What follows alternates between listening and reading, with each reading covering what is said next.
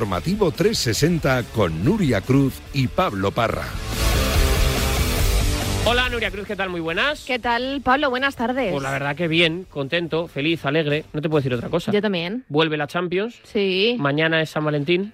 Mañana es San Valentín. ¿Tú celebras. ¿Tú celebras San Valentín? Pues no, fíjate, se me había olvidado. No, pero Me acabas de recordar. no lo celebras de ni regalo con tu pareja ni nada. Nada, nada. Los regalos son el resto del año. Nada, nada, no, no, no, un día más. O sea, te da igual, ¿no? Sí, me da muy Yo lo he anticipado hoy. Ah, ¿Has, has hecho regalo sí, hoy? Sí, la verdad me he sentido bien. Tampoco ha sido un regalazo ahí y tal. Sí. Pero a mi chica le gustan mucho las eh, palmeritas de yema. ¿Sabes cuáles son? Muy buen regalo ese. ¿Sabes cuáles son Sí, las sí, de yema? Están buenísimas. Entonces, bueno. entonces el otro día fui al corte inglés a hacer una gestión, a coger el dorsal de la carrera que corrió el domingo Ajá. y eh, compré una caja de palmeritas de yema. Y dije, el lunes por la mañana que voy a desayunar con ella, se lo llevo. Oye, pues muy bien. Ha triunfado. A mí también me gustan, ¿eh? Por si alguna vez. Vale, no me lo digas dos veces, Nuria. Sabes que tú- tus eh, órdenes son deseos para Vale. mí.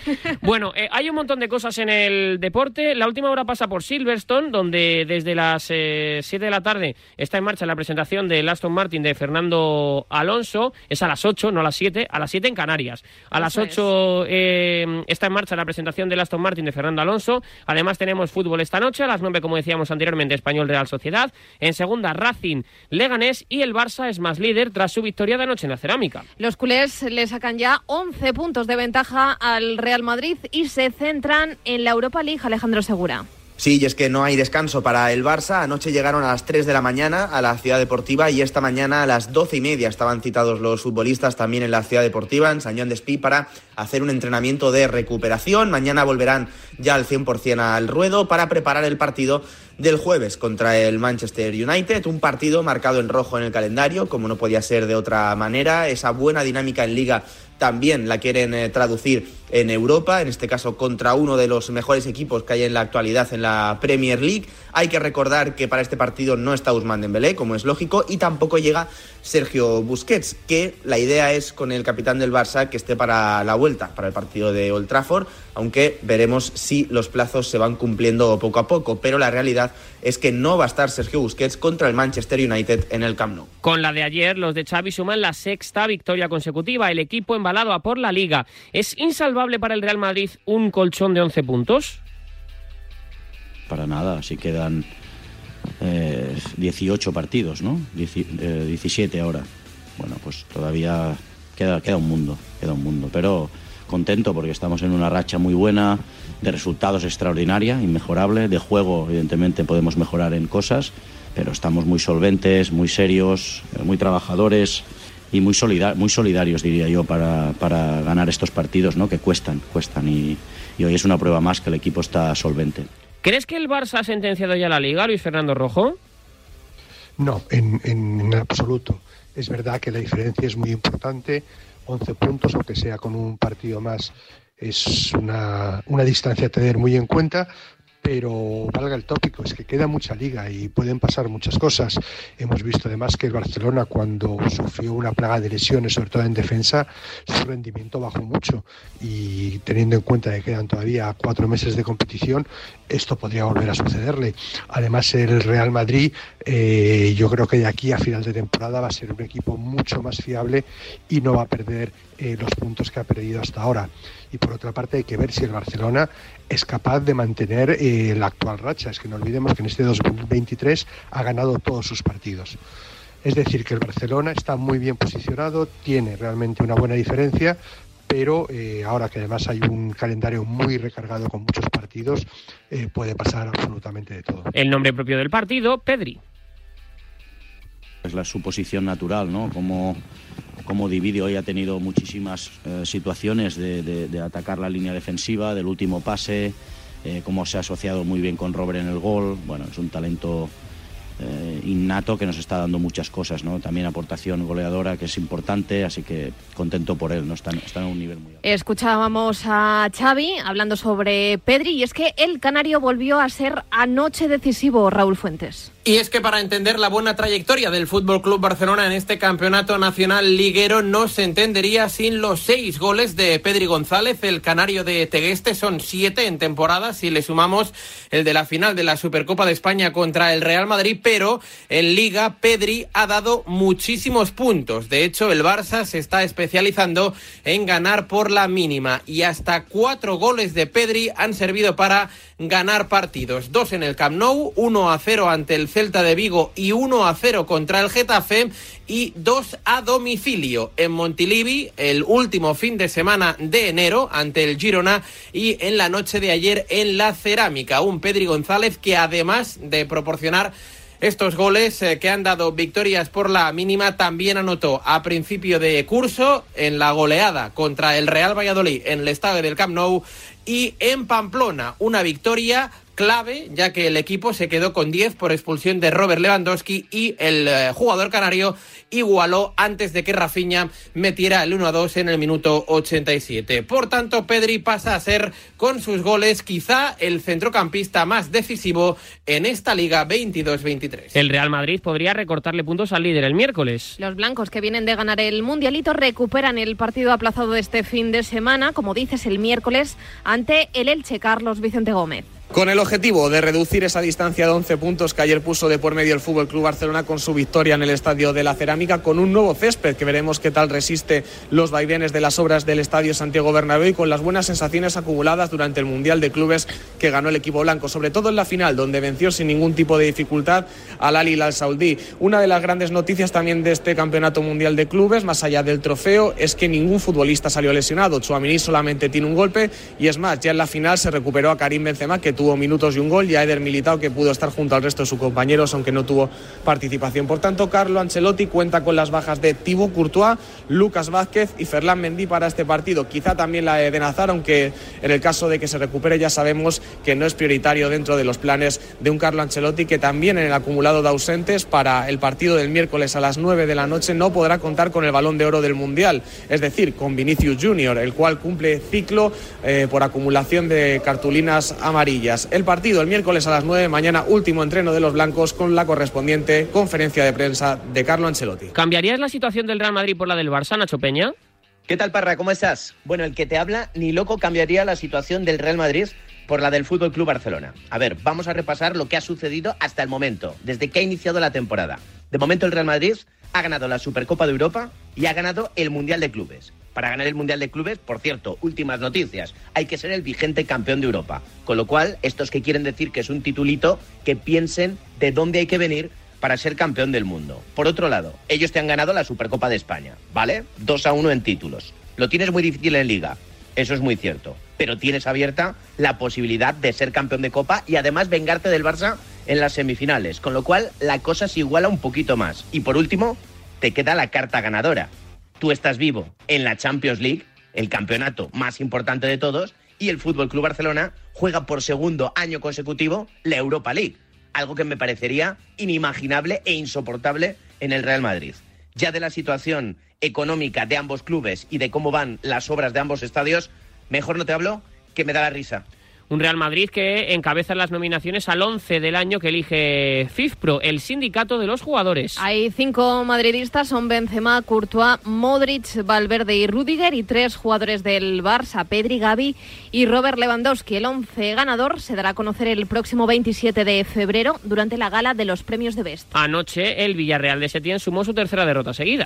De la misma manera que valoré las victorias consecutivas que también tuvimos. Esto es el fútbol. Eh, ganas y pierdes y la realidad es que a veces hay muchas situaciones que no puedes controlar, ¿no?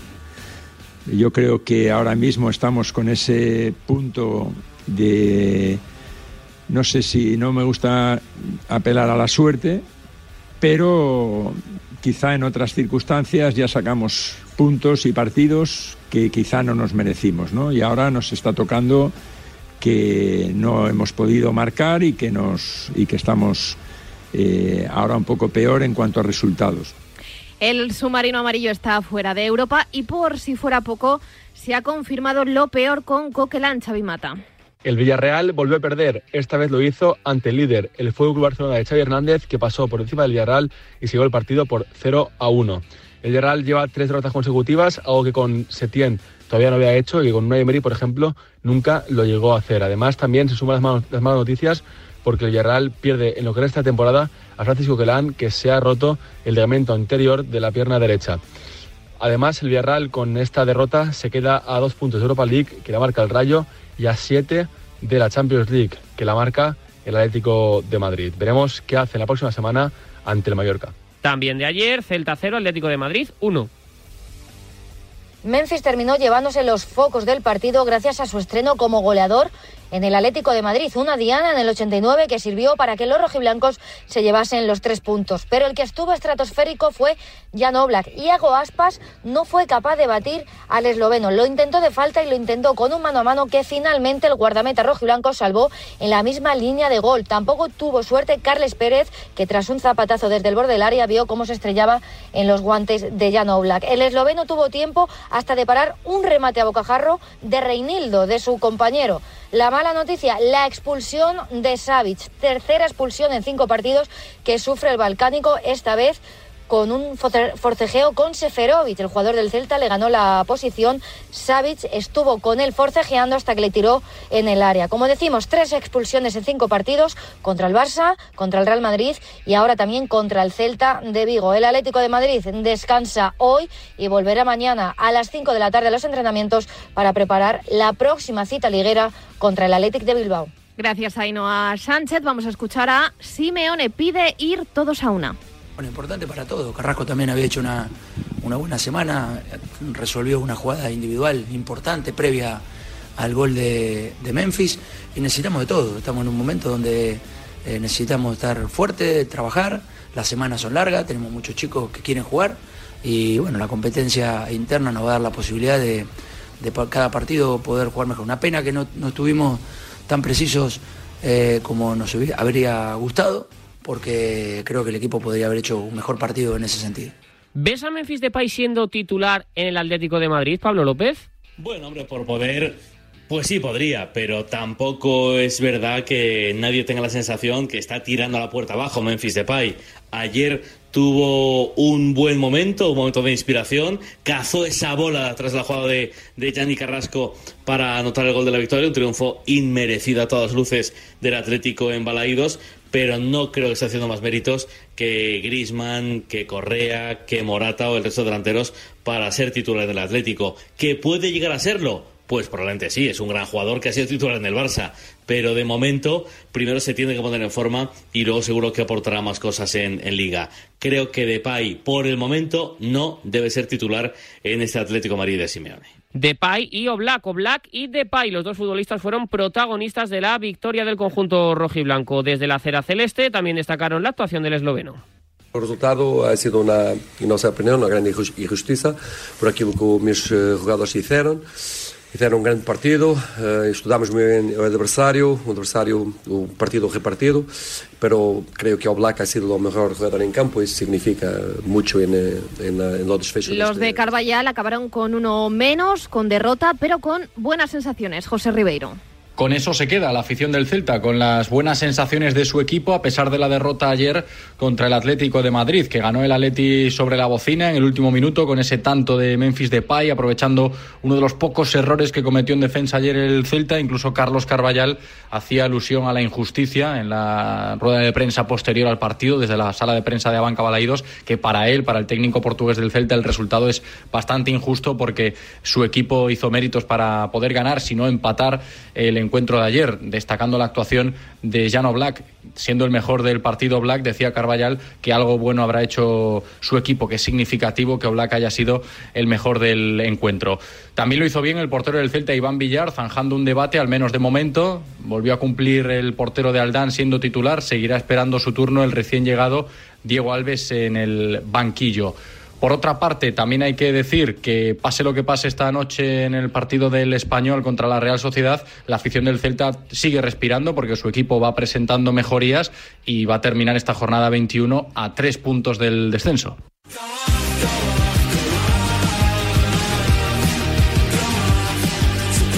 Tenemos fútbol de primera esta noche a las 9 con marcador en directo español Real Sociedad. Los donostiarras quieren romper la sequía. Llevan tres partidos y medio sin marcar John Cuezba. Le aprietan a la Real los resultados de la jornada en la zona Champions de la Liga. No ha ganado en sus últimos tres duelos pero sí que ha dejado, como reconocía ayer Imanol, buenas sensaciones en esos partidos que no ha terminado de conseguir sacar adelante. Todavía bajas importantes en la Real porque se han quedado en Donosti hoy David Silva, Momocho, Gorosabe, Laritz, Pacheco y Umar Sadik, aunque tres muy buenas noticias médicas hoy en la convocatoria, la vuelta de Ander llevar al banquillo, de Merino, vamos a ver si directamente al verde y la de Alex Sola, yo creo que muy necesitada en ese lateral derecho maltrecho para la Real, podía incluso dos meses después pasar de la enfermería a ser titular el lateral de Donosti, en la vuelta de Mikel Oyarzábal al campo donde hizo su primer gol con la Churi Ordín, con la duda de la altura que va a ocupar hoy Pablo Marín en el centro del campo de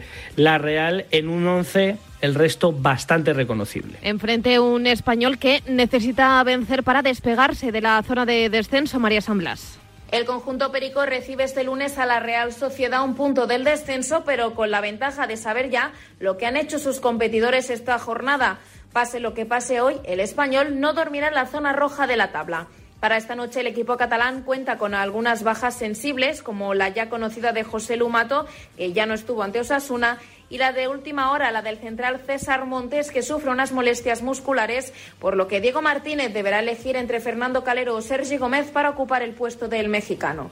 El técnico gallego también comentó en rueda de prensa que habría que ir dosificando a Martin Braithwaite, ya que cuenta con unas molestias en la rodilla que se deben controlar para que el danés no caiga lesionado, aunque hoy apunta a la titularidad.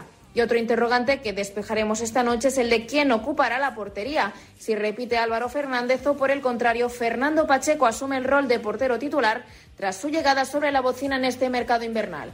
Despejaremos todas estas dudas y contaremos todo lo que pasa en este español Real Sociedad. Veremos también cuál es la entrada siendo un lunes por la noche a partir de las 9 en marcador. De ayer nos falta repasar dos partidos. Los dos acabaron con empate en Pucela. No hubo goles entre Real Valladolid y Club Atlético Sasuna. Los de Arrasate frenaron la buena racha del equipo de Pacheta. El eh, primer tiempo también queríamos hacer eso, pues que el Valladolid ha mejorado muchísimo. De la primera vuelta a la segunda, en la presión ha mejorado muchísimo, te incomoda mucho más. Creo que es un equipo más maduro, con más registros. Y primer tiempo por momentos nos ha superado. Segundo tiempo sí que hemos encontrado ese hombre libre, sí que hemos podido progresar. Los cambios nos han dado esa energía también. Y luego ellos con los cambios han ido a por el partido también. Y ahí sí que se han visto pues bueno, transiciones hacia los dos lados. ¿no? Pero si el primer tiempo hemos estado mal es porque nos ha costado tener el balón y porque el Valladolid eh, nos ha defendido bien y nos ha presionado muy bien. Este es el camino, hacer más ocasiones de gol que el rival y que, te, y, que eh, eso te acerca a la victoria. Entonces, este es el trabajo, este es el empuje. Lo que tenemos que seguir insistiendo. Pero vuelvo Osasuna ya piensa en el próximo partido ante el Real Madrid, al que llega con bajas importantes, Iñaki Ciordia. Sí, las de Juan Cruz y el Chimi Ávila, que vieron tarjeta amarilla y que cumplirán ciclo precisamente ante el conjunto blanco el próximo sábado, a las que hay que unir también jugadores que están lesionados. El caso de Rubén Peña y de Nacho Vidal, con lesiones de larga duración. Veremos si Aymar, que parece que se va recuperando poco a poco, puede llegar a ese partido. Si por el contrario, Yagoba Arrasate prefiere reservarlo para el encuentro de Copa frente al Atleti de Bilbao. Y otro de los jugadores que preocupa y mucho es un ex canterano del Real Madrid como Lucas Torro, con molestias físicas. Se tuvo que retirar ayer también con algunos problemas y veremos si llega para el partido del sábado, ya que hoy se, no ha podido entrenarse con el conjunto rojillo en las instalaciones de Tajonar. Como decimos, sobre todo ese enigma de saber qué jugadores pondrá en liza un Yago Barrasate que tiene que saber combinar en los próximos días Liga y Copa del Rey. Con la de ayer el Valladolid suma tres porterías a cero. Próximo compromiso, el Betis Jesús Pérez Baraja. La imagen del Real Valladolid ha cambiado radicalmente en las últimas jornadas y es que el equipo blanquivioleta ha pasado de cosechar cinco derrotas consecutivas, además sin poder marcar un solo gol, a sumar siete de los últimos nueve puntos en juego con victorias por la mínima ante el Valencia y la Real Sociedad y el empate sin goles de ayer en Zorrilla ante un Osasuna que mostró una buena imagen, tan buena como la del propio Pucela que acumuló 18 tiros que no es nada habitual, de hecho es su récord en eh, toda la temporada, pero el conjunto de Pacheta también se ha hecho fuerte en defensa. Por tercera jornada consecutiva, Jordi Masip dejó la portería a cero, algo que no es nada habitual en uno de los equipos más goleados de esta Liga Santander. El próximo objetivo, el sábado a las cuatro y cuarto, poder mostrar esas buenas prestaciones también y poder rascar algo positivo del campo del Betis, del Benito Villamarín, en una nueva jornada para este Real Valladolid, en el que su imagen ha mejorado y mucho en los últimos partidos. Y en el Coliseum, Getafe 1, Rayo 1. Los azulones salvaron un punto en un partido loco, aunque hoy el protagonista es el centrocampista checo Llanto, Fran González ya no quiero esconderme más. Son eh, declaraciones o parte de las declaraciones de un eh, Jakub Janto que en el día de hoy se ha abierto incluso Twitter, arroba Jakub Janto JR, para emitir este vídeo donde, lo vamos a escuchar ya de ya, sale del armario de forma oficial y así ha querido Jakub Janto en este 13 de febrero de 2023 contar su orientación sexual. Yo también quiero vivir mi vida en libertad, sin miedos, sin prejuicios, sin violencia, pero con amor. Soy homosexual y ya no quiero esconderme. Un futbolista que a partir de ahora se va a sentir eh, más él al 100%, ya no solo dentro del campo, sino también eh, fuera de él eh, y se libera como ha reconocido el propio futbolista en eh, el vídeo. No sabemos si va a seguir utilizando o no, por ejemplo, Twitter, que como decíamos se lo ha abierto hoy, aunque todavía tiene ese detalle de eh, cero personas a las que sigue, por lo que parece indicar que no va a utilizar en el día a día esta red social. Eso sí, ha querido utilizarla para que tenga más calado su vídeo y por tanto sentirse, como el propio jugador ha dicho, más liberado. Un Jakub Llanto que el pasado curso jugó un total de 14 partidos en el Getafe, que no acabó encontrando su sitio dentro del terreno de juego y que por tanto el club azulón, viendo su talento, ya que fue incluso cuarto finalista con República Checa en la Eurocopa de 2021, decidió, en lugar de traspasarlo, darle una cesión para que en la próxima temporada, la 23-24, pruebe fortuna, pruebe suerte para intentar encontrar sitio en la plantilla del Getafe Club de Fútbol. El Rayo, a pesar de contar con uno menos en la segunda parte, no supo sentenciar el partido Israel Herraiz. Fue un partido que podemos catalogar de extraño. El Rayo no estuvo cómodo en ningún momento a pesar de ponerse por delante en el marcador y buena muestra de ello es que cuando estuvo con un futbolista más en el terreno de juego tras la expulsión de Aleñá, ni siquiera mantuvo el control de la pelota. No era lo esperado por los futbolistas, por los rayistas, ni siquiera por Andoni Iraola, porque a partir de esta expulsión del exfutbolista del Fútbol Club Barcelona, el Rayo no solo fue mejor, sino que fue inferior a un Getafe que mereció empatar, falló Mayoral el penalti, pero después se encontró con la suerte en ese error clamoroso de Story El tanto de Enes Unal en la presión en la salida de pelota del Rayo Vallecano. A partir de aquí es cierto que el Rayo tuvo muchas, más Inri el penalti de Raúl de Tomás, que pudo golear por primera vez después de vuelto a firmar con el Rayo Vallecano. El penalti se lo entregó Isi, que era el lanzador sin trejo en la cancha, pero también lo amarró. Así que el partido no estaba para que el Rayo ganara en el día de ayer. Aún así, situación tranquila en la tabla, aún en puestos europeos, cerca de la Champions, para recibir al Sevilla. Este domingo, un equipo en una situación muy similar a la del Getafe. Ayer, en la sintonía de marcador de goles, de goles con Pedro Pablo Parrado, su presidente, Raúl Martín Presa. Como nosotros, yo creo que estamos ambas partes pues muy cómodos con la relación. Y bueno, eh, lo que hemos hecho otros años también la querido esperar un poco a estar el objetivo marcado. Y cuando tengamos el objetivo marcado pues nos sentaremos, pero ya te digo por parte del Rayo, eh, más allá de lo futbolístico, es decir, creo que somos caracteres que hemos congeniado bien y al final pues eso se refleja pues eso se refleja en el campo y en todos los ámbitos de la institución. Un Andoni Iraola que ha sido protagonista esos últimos días por la oferta del Leeds que ha rechazado desde el Rayo están muy tranquilos el director deportivo David Cobeño en la pizarra de Quintana. Nosotros hemos estado súper tranquilos en todo momento. Eh, lo he dicho durante toda la semana que, que en el club había cero dudas en cuanto a la, a la continuidad de Andoni porque sabemos cómo es él, eh, sabemos la, relación que tenemos entre, entre Mister y nosotros y, sabemos que es una persona de palabra y que, y que tiene un objetivo este año marcado con el Rayo que es la salvación y que hasta que no se consiga ese objetivo eh, Andoni no iba a dar ningún paso en, hacia otro lado. A falta del partido de esta noche y del Real Madrid-Elche del próximo miércoles, así está la tabla clasificatoria. El Barça es el líder con 56 puntos, seguido del Real Madrid con 45, Real Sociedad 39, Atlético 38, el Betis tiene 34 y el Rayo 33. Por abajo el Español marca la permanencia con 21 puntos. En descenso, el Elche es el colista con 9, Getafe 19 y el Valencia tiene 20. Miguel Corona y Javier Solís han viajado a Singapur para reunirse con Peter Lim y decidir el futuro del entrenador del equipo Che Luis Cortés. Pues el director corporativo del Valencia, Javier Solís, junto al director deportivo barra técnico, Miguel Corona, viajaron este domingo por la tarde rumbo a Singapur después de la derrota del sábado contra el Athletic Club que provocó que el conjunto de Mestalla se metiera en puestos de descenso. El objetivo, una reunión con Peter Lin para salvar la categoría, que es el único objetivo que tiene el Valencia en lo que queda de temporada. La solución pasa por el banquillo. Miguel Corona tiene una lista de nombres para proponerle a Peter Lim para que ocupen el banquillo del Valencia de aquí al menos hasta final de temporada y que consiga no descender a segunda división. El preferido del máximo responsable del área deportiva del Valencia es Vicente Moreno. Pero Peter Lim también tiene que dar el visto bueno y ahora mismo en Valencia, aunque parezca surrealista, no se descarta ni siquiera que continúe Boro. ¿A qué puede aferrarse el Valencia para aspirar a la salvación, no el Rodilla?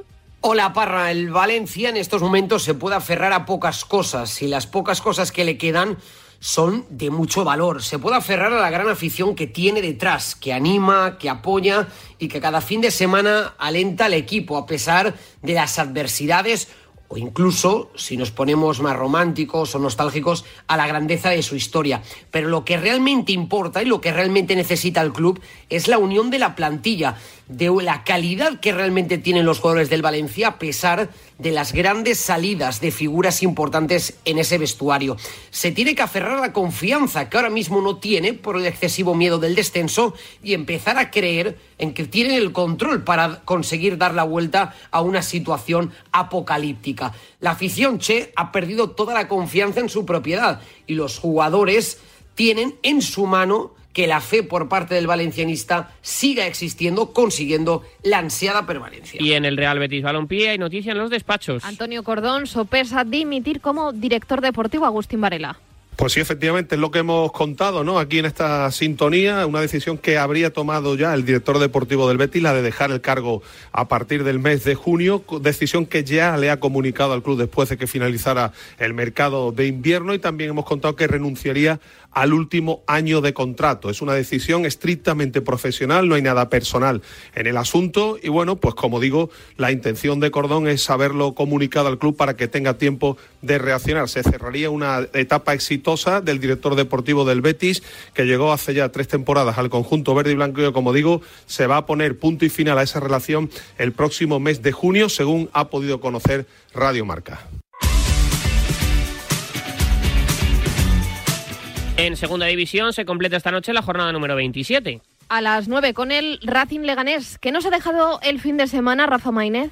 Mucha emoción en el fin de semana en la Liga Smartbank, donde el líder, Las Palmas, ganó, ganó 3-0, goleó además al Lugo y Loren Morón, que ya vio puerta con el nuevo equipo, con su nuevo conjunto, el equipo insular. Hay que destacar que Las Palmas saca dos puntos a un Levante, que también ganó 1-0 a la Andorra, en un duelo bastante igualado, mientras que en la zona de playoff, Alavés, Granada, Eibar y Albacete ocupan esos cuatro puestos que darían opción a esa promoción de ascenso. El único que perdió fue el Eibar, que cayó 0-3 en Ipurúa ante el Cartagena de Blasis. Cerró la goleada para el equipo visitante. Destacamos, por ejemplo, también el triunfo del Burgos 0-1 ante el Real Oviedo y por abajo el Málaga que volvió a perder. Jonathan Dubasin, que fue quien eh, marcó ese 3-2 final para el Albacete, que se mete en playoff, eh, mientras que el equipo de la Rosaleda se queda a 6 ya de la salvación que la marca una Ponferradina que con el gol de Edu Espiau eh, hizo, bueno, de menos el tanto de Caín Cenita Goya para la Unión Deportiva Ibiza, que es colista de la tabla. En eh, fútbol femenino, el Real Madrid suma y sigue, ya lleva 12 victorias seguidas, David Menayo. Sufrió y mucho el Real Madrid para imponerse al Sporting de Huelva en el Alfredo Di Stéfano. Lo hizo el equipo blanco con un gol de Caroline Moller en el minuto 87, después de que la jugadora danesa apenas llevara un minuto sobre el terreno de juego. Suma tres puntos el equipo de Alberto Doril que le permite afianzarse en la segunda posición de la tabla, con cinco puntos de desventaja respecto al líder, el Fútbol Club Barcelona, y con cinco de ventaja respecto al Levante, el principal perseguidor, y con 16 más que el Atlético de Madrid, que es cuarto y que marca ahora los puestos que están fuera de los puestos europeos, que es el principal objetivo del conjunto merengue para este curso. Ayer también se concentró a última hora la selección española femenina en la ciudad del fútbol de las Rozas para hoy partir hacia Australia, donde a partir de mañana eh, va a disputar la Copa de Naciones junto a las selecciones de Australia, de Jamaica y de República Checa. Primera piedra de toque de las dos ventanas internacionales que quedan antes del Mundial, donde participará España del 20 de julio al 20 de agosto. En fútbol internacional, ¿qué nos ha dejado el fin de semana Cristian Fernández? Pues en Inglaterra nos ha dejado el segundo pinchazo consecutivo del Arsenal. En esta ocasión el cuadro londinense ha empatado contra el Brentford, por lo que el Manchester City empieza a recortar distancias al haber ganado por 3 a 1 la Aston Villa. Ahora mismo los Gunners siguen primeros, pero ahora ya solo con tres puntos de ventaja. Destacar también el empate a unos entre West Ham y Chelsea, la goleada del Leicester al Tottenham 4-1 y la victoria del Manchester United 0-2 frente al Leeds. Pasando a Italia, eh, la jornada nos ha dejado una nueva victoria del Napoli 3-0 frente al Cremonese y le saca ya 16 puntos al Inter, que juega hoy su partido. La Atalanta venció 0-2 al Lazio y por ello asciende a la tercera posición, aprovechando el empate de la Roma ante el Leche por 1-1. En la Liga, derrota del PSG a manos del Mónaco por 3-1, algo que le ha servido al Marsella para recortar distancias con la victoria por 0-2 ante el Clermont. Ahora mismo, 6 puntos de diferencia entre el segundo y el primero. Y destacar que el Lille se mete en Europa tras ganar al Estrasburgo por 2-0. En Alemania continúa la encarnada batalla por la primera posición la liga más igualada en los últimos años. Vencieron todos los de arriba, el Bayern 3 a 0 al Bochum, Unión Berlín 1-2 al RB Leipzig y el Dortmund 0-2 al Werder Bremen. Ahora mismo la distancia entre el primero y tercero es de solo 3 puntos. Y para terminar, en la liga portuguesa, victoria del Porto en el clásico ante el Sporting de Lisboa por 1-2 y continúa líder el Benfica. El domingo nos deja un campeón. Bueno, sin palabras, ¿no? Al final este, estamos haciendo historia, este equipo eh, se merece... Las palabras de Chino, jugador del Jaén Paraíso Interior, que ganó su tercera Copa de España ante Movistar Inter, Fran González. Y es que Jaén Paraíso Interior no juega las finales, la gana. Solo ha estado en tres finales de Copa de España. Pues bien, las tres las ha ganado. 2015, Quijote Arena. 2018, Wizzing Center y 2023 en el Palacio de los Deportes de Granada. Jaén es la Copa y la Copa es Jaén. Muchos son aficionados del el conjunto jienense que se desplazaron a Granada para vivir, para sentir la Copa y transformó el Palacio de los Deportes de Granada en su olivo particular y lo demostró eliminando a dos rivales de muchísima entidad como es el Pozo Murcia en la semifinal y el propio Movistar Inter, que venía de cargarse al Barça en los penaltis con un grandísimo Jesús Herrero en la final, con dos protagonistas propios, Brandi, el eh, internacional argentino que ha marcado dos tantos en la final, y Chino con una gran volea, le dieron los tres goles al eh, combinado de Jaén para darle ese tercer título copero para seguir disfrutando en sus vitrinas de esta Copa de España de Fútbol Sala, que cerró en el día de ayer una nueva edición y un nuevo título, como decimos, para Jaén Paraíso Interior. Tercera final, tercer título para Jaén en esta Copa de España 2023. Y más de tres meses después, mañana vuelve la Champions.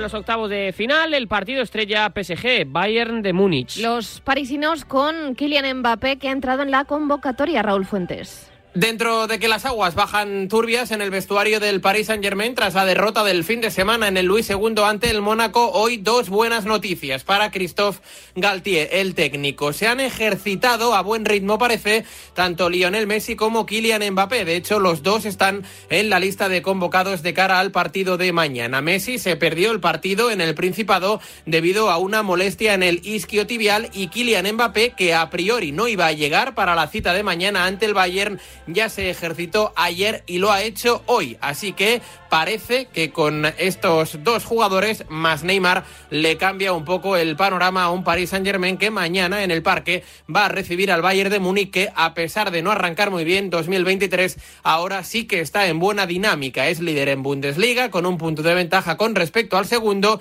y viene de golear 3 a 0 al Bochum. Eso sí, para mañana tiene ausencias importantes. No está su capitán Manuel Neuer, tampoco Lucas Hernández y Sadio Mane. Mañana el partido a las 9 es partidazo, ida de octavos, París Saint-Germain, Bayern de Múnich. Este es Neymar sobre Kylian Mbappé. Kylian é um, é um jogador muito importante para a nossa equipe. É, é um, é um craque, é um grande jogador e sabemos a importância dele. É, então, eu espero que, que, que o Kylian possa ter alguns minutos. Não sei como, como ele está se sentindo, né? Uma conversa dele com. Las palabras de Neymar dice que Mbappé le ha dicho que está bien y desea que pueda tener minutos mañana el brasileño. ¿Qué más partidos tenemos esta semana en Champions, Cristian Fernández? Para arrancar, además de ese PSG Bayern, tendremos el Milan Tottenham a las 9 de la noche. Un partido que también estará protagonizado por las bajas en ambos equipos. Una eliminatoria que no se daba desde la edición de 2011, donde tuvo como vencedor al equipo inglés al ganar por 0-1 en Milán y empatar a ceros en Londres. Para el miércoles, el choque entre el Brujas y el Benfica. Choque sin precedentes en la Liga de Campeones y con la previsible ausencia notable de Ferran Jutla por parte de los belgas. El delantero catalán es una de las sensaciones de este equipo esta temporada, pero previsiblemente no podrá vestirse de corto hasta el partido de vuelta en la capital lusa. El otro encuentro será más llamativo, Borussia Dortmund-Chelsea, los alemanes ahora mismo inmersos en la pelea por el liderato de la Bundesliga y los londinenses intentando escalar posiciones en la clasificación de una Premier que se les está dando realmente mal. El encuentro será arbitrado además por el español Gil Manzano. Pues esto tenemos en la Liga de Campeones. Para el jueves la Europa League. Vuelven las competiciones, vuelven los partidazos. Esto en cuanto al fútbol, en nada el capítulo polideportivo. Hola, soy tu yo del futuro. Y mira lo que tengo. ¡Menudo coche! Pues lo he conseguido gracias a ti. Hay decisiones de las que no te arrepentirás. Consigue ahora tu Opel Corsa o Opel Crossland con una financiación increíble, entrega inmediata y cuatro años de garantía. Tuyo del futuro te lo agradecerá. Encuéntralo en opel.es. Él siempre lucha por conseguir darnos lo bueno a un precio sin igual. De nuevo lo ha logrado, super conectados, sin hora precio ya ¡Super Ahora con Yastel 5G al alcance de todos. Llama al 1510. Rincones Vida es un programa cofinanciado con el Fondo Europeo de Desarrollo Regional, una manera de hacer Europa. Rincón de la Victoria, lleno de vida. ¿Y tú que vives solo? ¿Qué necesitas para tu seguridad? Yo no paro por casa, y aunque vivo en un piso se queda vacío y me preocupa que puedan entrar cuando no estoy. Pues en Securitas Direct tienen una alarma para ti, porque cuenta con protección reforzada en el punto más vulnerable, la puerta principal. Y si pasa algo, responden en 20 segundos y avisan a la policía o envían un vigilante. Y es que tú sabes lo que necesitas y ellos saben cómo protegerte. Llama ahora al 900-103-104 o entra en securitasdirect.es y descubre la mejor alarma para ti. Fuera del fútbol hablamos de Fórmula 1. Porque en unos minutos arranca la presentación del Aston Martin de Fernando Alonso. Antes ha sido la apuesta de largo de McLaren y mañana es la del Ferrari de Carlos Sainz. Sergio Núñez. Desde las 20 horas de España a las 7 en punto de Silverstone, en la renovadísima sede de la escudería británica, conoceremos lo que será novedad en el AMR 23. Cuestión de minutos. El objetivo, como reconocen desde la marca, es pelear por la cuarta plaza del Mundial de Constructores, el modelo sobre el que pretenderá ser la revelación de 2023. Como ya apuntan desde escuderías como Red Bull, fue estrenado por Fernando Alonso y su compañero Lance Stroll ya tiempo atrás, en los test de Jerez de hace algunas semanas. Allí se probaron los neumáticos Pirelli que calzarán en el próximo año 2024. Hemos conocido también hace unos minutos las novedades de uno de los rivales directos de Fernando Alonso, el MCL 60, el nuevo modelo de McLaren que llega al Gran Circo con mucha fibra de carbono y un guiño a su 60 aniversario. Todo esto en lo estético. Mañana será día importante también para nuestra Fórmula 1 puesta de largo de Ferrari y de Carlos Sainz. En motociclismo. Terminaron ayer los test de Sepan con dominio de Ducati y Carlos González. Mucho agua en los tres días de los entrenamientos en Sepang, donde Ducati sigue dominando y Honda tiene mucho trabajo por delante, aunque lo mejor es el estado físico de Marc Márquez. Dos pequeños chubascos han impedido tiempos brillantes y tan solo Marini y Bagnaia, ambos de Ducati, consiguieron bajar de 1.58. Los españoles de Aprilia, Aleix Espargaro y Maverick Viñales salieron a pista con paquetes aerodinámicos nuevos y obtuvieron mejoras en sus tiempos de vuelta. En Honda, Márquez se ha quedado a 0,777 segundos de Marini. Alberto Puig, director del equipo Repsol Honda, admitió que no están donde quieren estar. En Yamaha, Morbidelli y Quartararo se han quedado lejos de los mejores tiempos.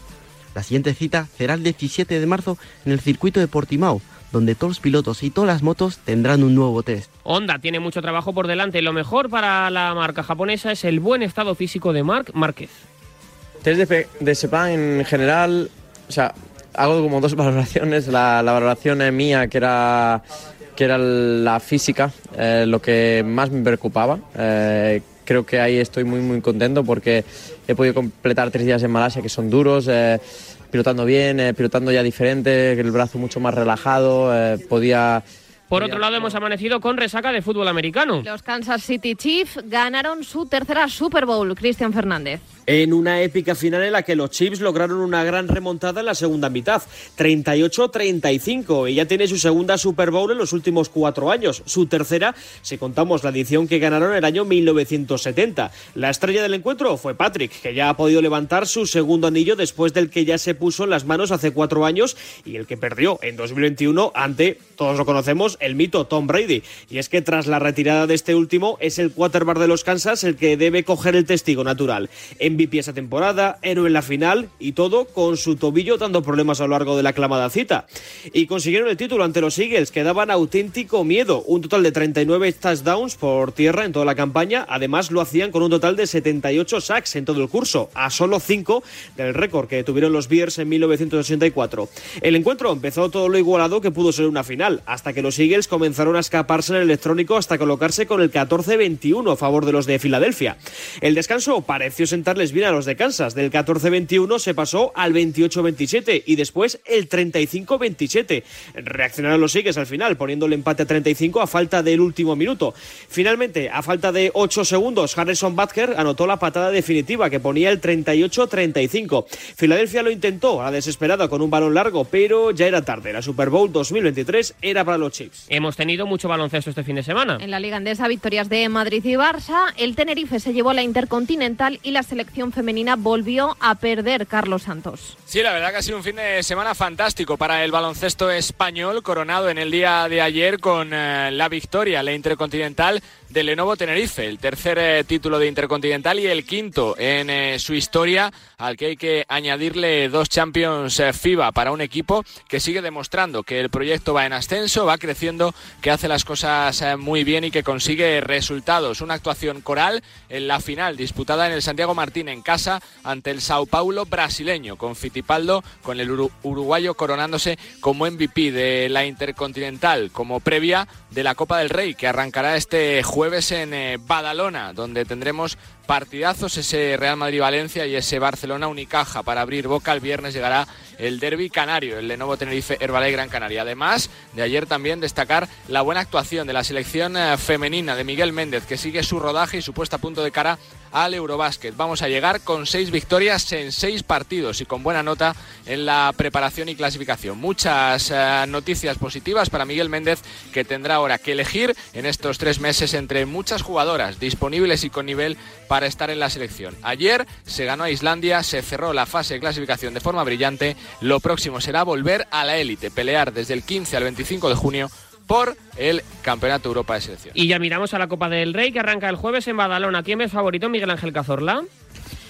Encaramos la Copa del Rey, el torneo de las sorpresas, donde todos los pronósticos suelen saltar por los aires. Y en esta ocasión, las estadísticas nos deparan que Madrid y Barça no van tan sobrados para ganar esta Copa del Rey. Las fuerzas están más igualadas. Ojo con Basconia, porque el equipo de Joan Peñarroya, con muchísimo carácter y con un equipo renovado en esta temporada, en este tipo de torneos cortos se maneja como pez en el agua, así que puede acabar con la hegemonía tanto del cuadro merengue como del cuadro culé en los últimos años. Por otro lado, los equipos canarios, especialmente el Lenovo Tenerife, muy reforzado tras ganar la Intercontinental y que se ha postulado como el tercero en discordia en esta temporada, como lo lleva haciendo también en las últimas campañas. Ojo también con Valencia muy reforzado, especialmente con la victoria en Atenas ante Panathinaikos y también con Gran Canaria, la versión del equipo de Jack Alakovic también está dando mucho de qué hablar en esta temporada. Madrid y Barça prácticamente igualados para llevarse esta nueva contienda, pero con muchos rivales en el horizonte. Ojo, porque esta vez la hegemonía puede romperse.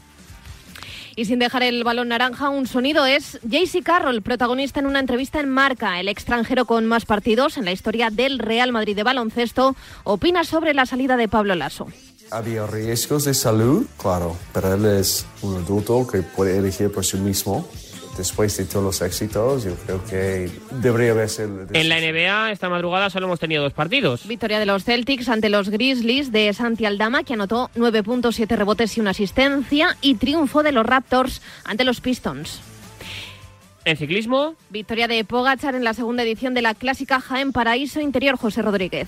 Después de un ataque en los últimos 45 kilómetros que dejó al resto sin opciones de hacer frente a un hombre que ha empezado la temporada con las mismas ganas que el año pasado. Eh, Tadej Pogacar arrancaba hoy su 2023, una temporada en la que aspira a recuperar el trono en el Tour de Francia, pero en la que por el camino quiere volver a brillar, como el año pasado hiciera, por ejemplo, en Estrada de Bianchi, una carrera muy parecida a esta clásica Jaén Paraíso Interior, o por ejemplo en monumentos como Milán-San Remo o Tour de Flandes, donde estuvo a la altura de los mejores sin ser específicamente una carrera ideal para sus características. Hoy ha llegado a meta con 49 segundos de ventaja sobre Ben Turner y sobre Tim Vellens, su compañero de equipo, que ha colocado a tres hombres entre los cuatro primeros. Y es que Mark Hirschi ha terminado también en la cuarta posición. Dominio absoluto del conjunto UAE con ese triunfo de Tadej Pogachar que se ha coronado en tierras jienenses en una segunda edición de la prueba que otra vez ha vuelto a reunir a los aficionados al ciclismo y a dejar claro que se trata de una carrera diferente en España con el Esterrato como protagonista,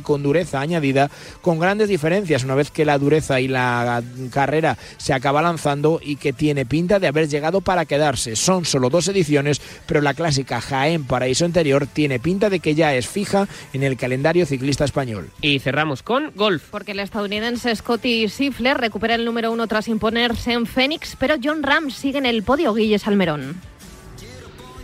Esta vez no lo consiguió. John Ram terminó tercero en la clasificación tras el norteamericano Scotty Scheffler y el canadiense Nick Taylor en el Phoenix Open de Arizona, donde con 20 millones de dólares en juego el estadounidense volvía, además de conseguir esa victoria, a alcanzar el número uno del mundo que estaba en manos de Rory McIlroy, que de esta manera pierde ese liderato mundial y John Ram se mantiene tercero, que tampoco está mal, sobre todo de cara a una nueva gran cita de la temporada en Estados Unidos esta semana. Este jueves comienza el Genesis Open, además con el atractivo de la vuelta de Tiger Woods después de más de 800 días en jugar un torneo regular del PGA Tour. No puede ganar siempre John Ram, esta vez se quedó cerca tercero y también cerca sigue del número uno del mundo. Pues así tenemos el deporte en este informativo 360. ¿Qué vas a cenar, Nuria? No lo sé. No a lo ver sabes. qué hay. A ver qué hay abajo, ¿no? Sí, sorpresa. Vale, pues luego te escucho. Venga. Muy bien. Pausa y estamos con más cosas en marcador.